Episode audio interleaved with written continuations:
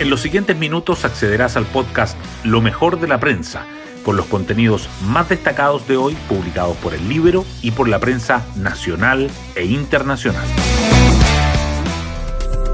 Buenos días, soy Isidora Cóndor y hoy es viernes 15 de septiembre de 2023. Hoy, desde las 9.30 horas, el Pleno del Consejo Constitucional comenzará a votar los contenidos para una nueva constitución entrando así en tierra derecha para establecer cómo será el texto que se someterá a plebiscito en diciembre. En esta jornada se discutirán y votarán las enmiendas del capítulo 1 sobre fundamentos del orden constitucional que incluye el Estado social y democrático de derecho, que ha sido uno de los puntos claves del proceso mientras sectores de republicanos y Chile Vamos siguen en la búsqueda de acuerdos para la propuesta de la nueva Carta Magna, desde el Partido Comunista y el Frente Amplio están ya definiéndose por votar en contra. Hoy destacamos de la prensa. Pleno del Consejo Constitucional abre hoy fase decisiva con la votación del primer capítulo del borrador. La instancia que reúne a los 50 consejeros comenzará a votar la propuesta constitucional y tiene plazo hasta el 7 de octubre para despachar el texto a la comisión experta. La primera jornada estará marcada por la revisión del artículo primero, que regula la dignidad de la persona y el Estado social. La derecha tiene diferencias sobre la cláusula republicana que establece que todo ser humano es persona. La izquierda prevé rechazar la mayoría de las enmiendas. Mario Marcel, y si no se logra el pacto fiscal, sería un gran fracaso para nosotros como país. El ministro de Hacienda se refiere al Chile Day en Londres, que terminó ayer, y anticipa que el presupuesto 2024 será bastante austero, pese a nuevos ingresos del royalty. La última jornada del evento londinense estuvo marcada por el frente a frente entre Colbún, Acciona y el ministro de Energía y el discurso de la presidenta del Banco Central, entre otros. Polémica por pensiones de gracia. Interior admite que no revisaron antecedentes penales. El subsecretario del Interior, Manuel Monsalve, informó que 418 personas reciben este beneficio para los afectados del estallido, implementado en enero de 2022, y que 40 de ellos tienen prontuario delictivo. El ministro de Justicia, Luis Cordero, aclaró que el presidente no tiene acceso a ese expediente, pues la medida opera por firma delegada. Diputados plantean limitar la facultad presidencial.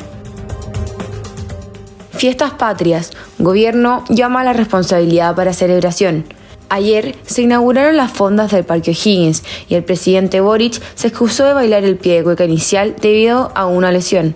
También partió la Semana de la Chilenidad en el Parque Padre Hurtado. Desde el MOP calculan que cerca de medio millón de vehículos saldrán de la capital en el feriado. Carabineros desplegará 10.337 efectivos a lo largo del país. Hoy, en la portada del Libero, Jadwe y Frente Amplio condenan a muerte la nueva constitución, pese a que aún no se vota el texto. En el oficialismo se ha instalado una incomodidad con el proceso que lidera Republicanos y Chile Vamos, lo que ha ido instalando la opción de votar en contra en el plebiscito, más allá del resultado del texto final. El miércoles, Daniel Jadwe aseguró que vamos a tener que, seguramente, votar rechazo. Va a llegar el minuto en donde no va a quedar otra que sencillamente desahuciar este proceso. José Joaquín Brunner, este gobierno es más débil que antes de que entráramos al aniversario de los 50 años del golpe. El exministro afirma que el presidente Boric perdió el control del proceso de conmemoración y que eso debilitó la gobernabilidad.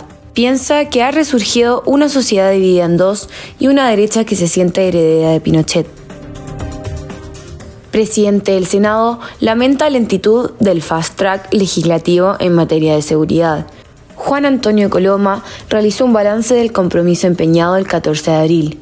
Valoró el esfuerzo por avanzar en la agenda de 31 proyectos, pero advirtió que hay algunos que están entrampados y hay tres que no han ingresado a tramitación.